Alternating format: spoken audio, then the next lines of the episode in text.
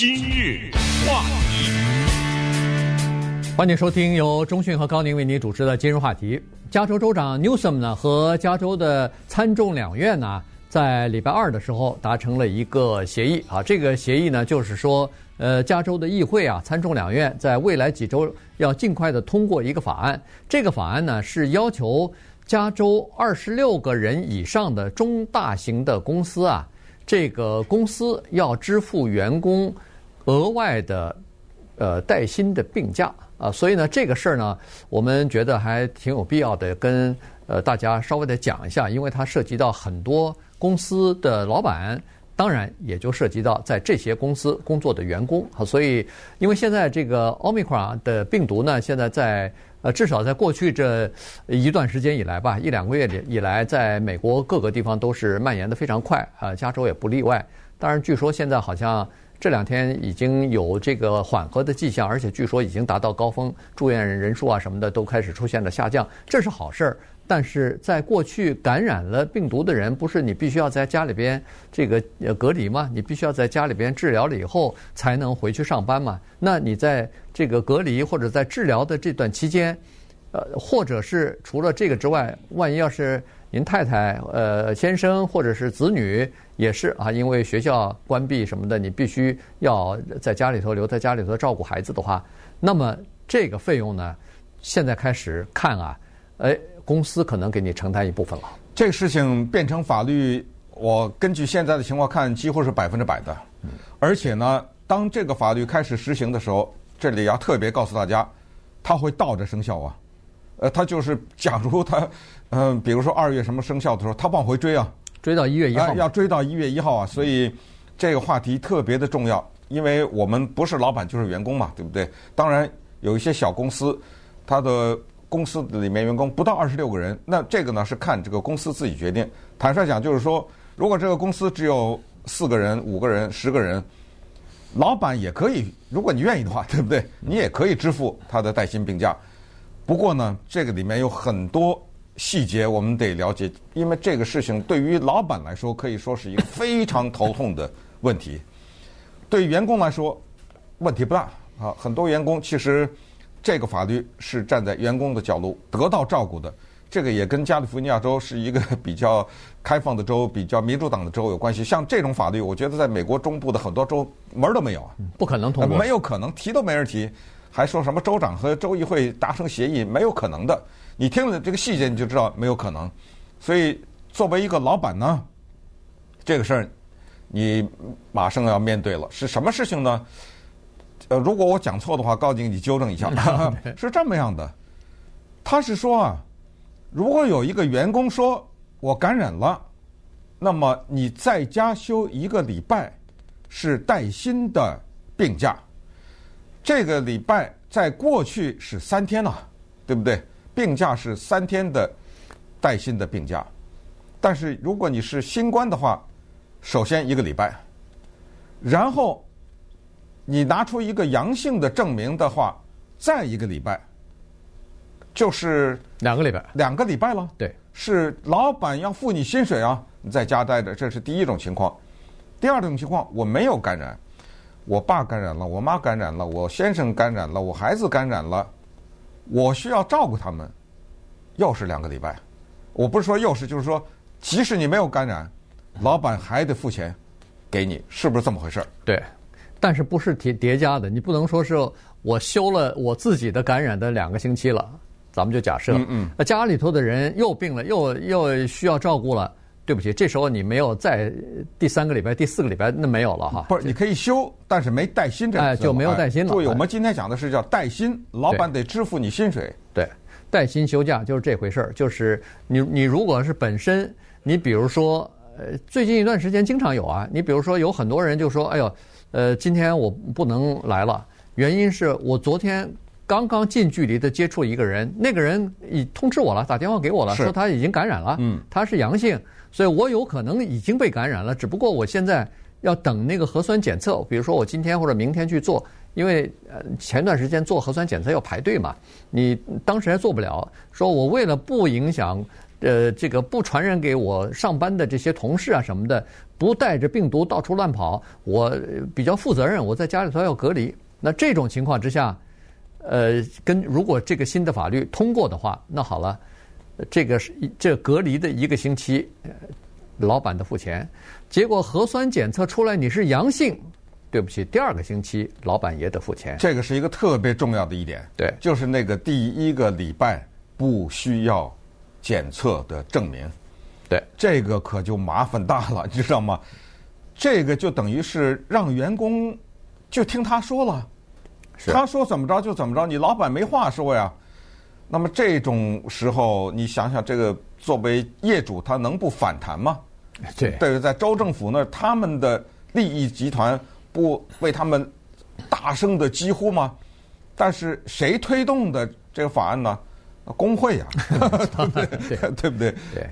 呃，这个是这样子哈，就是说，呃，我们应应该也可以考虑到，就是员工啊，他一般呢，他不会去撒谎去做这个事儿。原因就是说，确定吗？确定吗？呃，我我相信，我觉得这个东西绝大多数是不会啊。原因是这样子的，第一就是说，你瞒不了这个很多的事情呢，你很难瞒得过去啊。大家同事呃，时间久了以后，大家基本上都知道。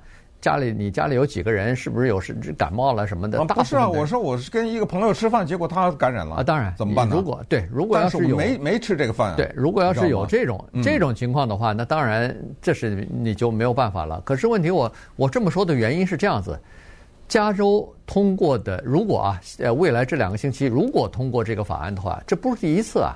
去年曾经有过啊，大家可能不知道，去年那个法案也是到九月十五号失效了。那个法案比这个法案更自由。那个法案是说，呃，这个雇主要给你两个星期的这个带薪的病假，而且不需要出示任何的检测检测证明，对，呃，就可以。你你只要说。你你是感染了，或者近距离接触了，你需要隔离，或者你孩子在家里边，因为他接触了其他的小朋友，人小朋友是阳性，或者学校因为有一些孩子呃检测出来是阳性，这个学校说好，那这个星期我们全部网上上课，孩子全部回家去。在这种情况之下，你回家好，你回家两个星期之内，呃，这个公司付给你叫做呃带带薪的病假。我说的是这个公司是二十一、二十六个人以上的中型或者大型的公司啊。我主要说的是这个，小型公司呢是另外的一个做法。小型公司是靠政府的拨款，是靠政府的这个救济了来度过这个难关。因为小型公司包括餐馆什么的，有段时间还停业了呢。有段时间他们要不就是不能呃接待顾客，要不就是顾客必须只有原来接待。人数的这个四分之一、什么一半之类的，那受到很大的影响。那这个呢，就靠政府呃拨款的时候，呃考虑给他们一些拨款，让他们渡过难关了。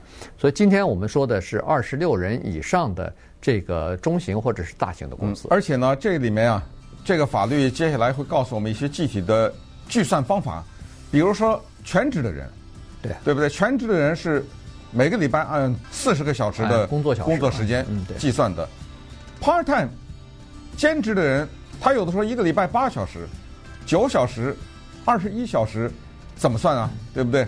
都在里面呢。那么稍待会儿呢，我们把这个法律啊一些细节讲给大家听。而且这个里面对很多公司来说，你真的是越想越头痛啊！你想，如果你这公司正好不多不少二十七个人，突然之间有五个人给你来个这个，你这怎么办呢？对不对？那政府也对这个情况呢有一点。小照顾也考虑到了，那么他们对这些公司，如果突然之间失去了很多员工，都在家了怎么办？那么在接下来跟大家讲。今日话题，欢迎继续收听由钟讯和高宁为您主持的今日话题。这段时间跟大家讲的呢是加州的州长 Newsom 和这个加州的参众两院啊。呃呃，前两天刚刚达成一个协议哈，就是有关于给呃二十六个人以上的这个公司员工，呃要有这个补偿性的叫做带薪病假哈，这个事情，呃刚才说了一下，那么呃这个理由是这样子的哈，就是说呃原来去年的时候不是曾经呃实行过一段时间嘛？但是在去年十九月十五号的时候呢，这个十四就是这个十天的两周的这个带薪病假呢，就等于是过期了。呃，过期以后呢，加州就又回到了原来的这个情况，就是一个员工一年只有三天的带薪的病假。那么人们尤其是工会组织认为说这个是不够的哈，这个是如果一个人得了新冠病毒的话。你让他休三天病假，这个是带薪的，呃，不扣薪水的，那是不够的。原因是他第一恢复需要时间，第二，关键是他还需要隔离呢，他怕传染给别人。隔离这个时间，呃，每个公司不一样啊，从最短的隔离五天，到有的公司需要你隔离十天，那这种超过三天的这个呃隔离假期，你不能上班的这个假期，等于你就必须。要这个自己扣薪水了，那这个对很多的劳工阶家庭呃家庭来说呢，是一个非常沉重的负担。那怎么办呢？在一个人生了病以后，他明知道自己是检测出来是阳性的时候，但是他同样也知道，如果我一请假的话，可能要扣我七天的薪水。那我这个房租可能就交不出来了，我后半个月里头可能有三五天没法吃晚餐了。在这种情况之下，他还要挣扎，到底是应该去上班继续挣钱，还是应该在家里边休息隔离，不要去传染别人？那有的人呃迫于生活无奈，他只好把这个病情隐情隐瞒下来了，他他不说了，因为有很多人可能病情比较轻，或者说是呃没什么症状等等。那他就不说他是阳性了，他就他就上班去了，呃，继继续挣他的钱，我不休还不行吗？可是你这个做法对其他的员工，对其他的你的同事来说，这是不公平的，因为你悄悄的，等于是把病毒传给别人了。我想这一点重申一下，就是如果一个人感染阳性的话，千万不能隐瞒。我觉得这个是一个极端的不道德的事情，就是你自己知道。你阳性，然后你还跟别人接触，该干什么干什么，这个也是违法的。加州的法律，我想全美国都是这样，就是如果一家公司有一个人感染，立刻要通知公司其他的人，但是不能点这个人的名字。你你不能说是谁感染了，但是要说本公司有一名员工。呈阳性等等，你要告诉人家呀，对不对？这个人才能反应过来。哦，原来我昨天在跟他待过，或者什么，他才能马上采取一些措施。所以这这个强调一下。那么关于全职、兼职这个情况呢，法律非常的简单，全职是按每星期四十小时计算。那如果你在家待了一个礼拜，公司要付你这一个礼拜的四十小时钱。两个礼拜是这个情况，就是当。你在家待完第一个礼拜，然后你呈阳性，你拿出这个检验报告的话，我再付你四十个小时，知道吧？就是再付你一个礼拜，这个比较简单，就是两个礼拜，八十小时，公司要付你。如果是兼职呢，是这样的，第一个礼拜呢，你不用来上班，你这一个礼拜是八小时、九小时、二十一小时，不管，公司照付给你钱。然后你拿出阳性的话。乘以二，对，就这么简单。对，就是说你原来是几个小时 part time 的兼职的话，那付你钱当然也就是几个小时啊，大概呃情况就是这样。那么他这里头呢，我觉得呃小有一个漏洞的就是他说是检测啊，他这个检测呢不一定是你到外边做的这个叫做核酸的检测。你在家里边用那个快速检测筛检的话，就是家家庭用的那个检测的话，也是可以的。但你知道吗？这两个有什么本质的区别吗？有有很大本质区别，它上头没名字。哎，对？就在这儿，那个核酸检测你骗不了。对。可是那个，我借一个别人的阳性不就完了吗？对，对不对？对。我在家待俩礼拜。